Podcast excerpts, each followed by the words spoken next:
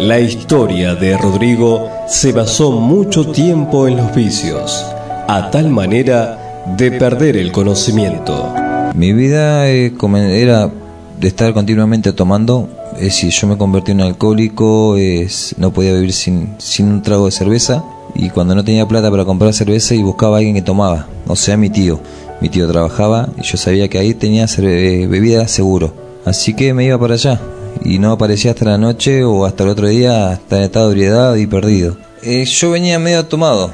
Yo trabajaba en la construcción y el alcohol te lleva a perder el conocimiento, eh, se- te pierde, el alcohol te pierde. Y venía y me- yo me imaginaba muchas cosas en la cabeza y, y eso era lo que yo venía a casa enojado y me agarraba con mi esposa. Todo esto, más los celos, hacían de Rodrigo una persona violenta, a tal punto que su esposa, madre y hermanos tenían que sufrir los malos tratos. era muy violento, porque tenía su violencia, él todavía que venía de hace años, y yo no lo conocía así, o sea, yo empecé a conocerlo cuando nos juntamos. Eh, pasamos muchas cosas malas, mm, porque pasábamos días eh, enteros peleando, eh, discutiendo, siempre por lo mismo, por la bebida, y él me negaba todo, me decía que no, que él no tomaba, y yo le decía, sí, vos tomás porque yo te siento el olor. Eh, o sea, yo nunca tomé, entonces el olor se siente. Y bueno, eh, él se quedó sin trabajo, tuvimos que, que ver qué hacer, porque había que vivir. Y bueno, yo empecé a elaborar rosquita, me fui a vender al río, mientras él se quedaba en el Face.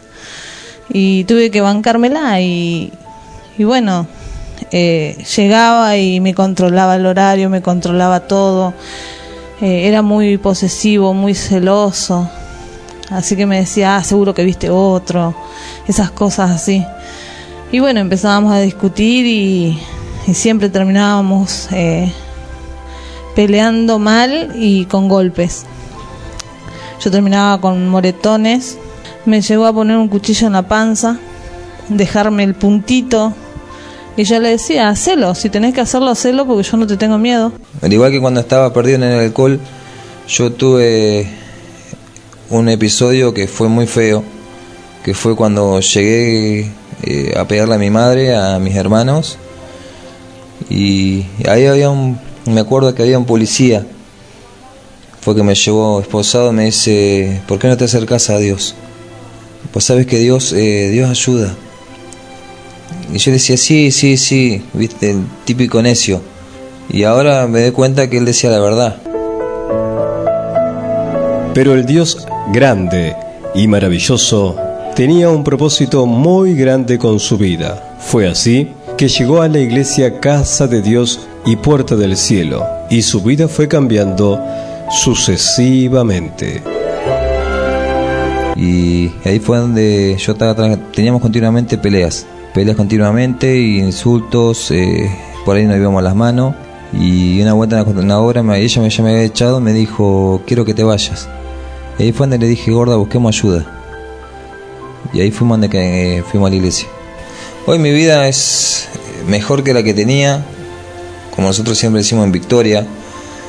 Eh, hoy gracias a Dios puedo decir que, que soy feliz, eh, que soy feliz gracias a la mujer que amo, porque ella me ayudó a salir adelante y, me incluyó más en la iglesia. Después eh, nosotros nos conocimos 15 de septiembre, nos pusimos de novio, a los quintos días, al cinco días nos juntamos y veníamos planeando, no veníamos planeando, sino un día dijimos, ¿y si nos casamos? Y fue cuando dijimos que sí. No teníamos plata. Yo tenía un mes que cobré un sueldo así y bueno, con esto con el casamiento. Y justo el 14 de febrero nos casamos por civil y el 16 por iglesia.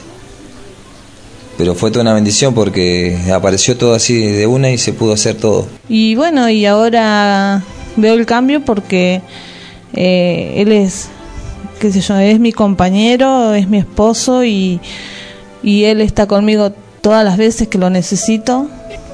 Así que eh, los celos ya no están y, veo que es la persona de que Dios me eligió.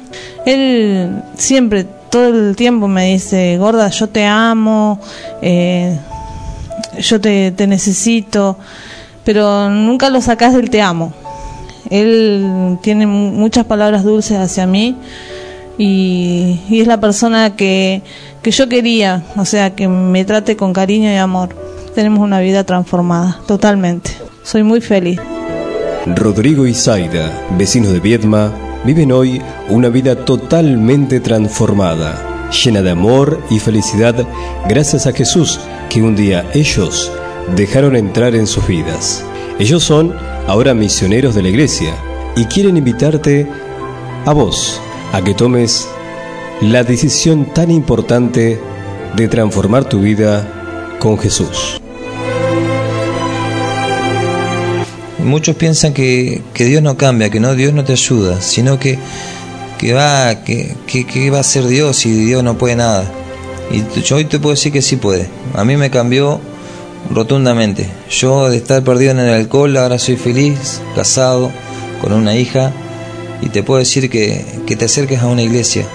No importa la que quieras, vos elegila, pero escuchar la palabra de Dios que Dios te está hablando a vos. Dios te está hablando y yo sé que vas a cambiar.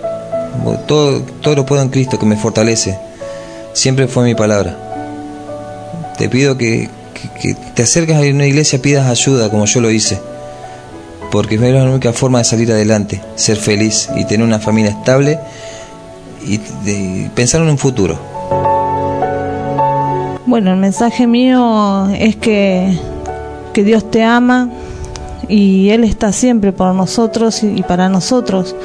Eh, él nunca nos suelta de su mano, sino que nosotros somos muy eh, muy egoístas por ahí de no de no hacer caso de a las cosas que Él nos manda. Eh, por ahí nosotros necesitamos de Él y Él siempre está.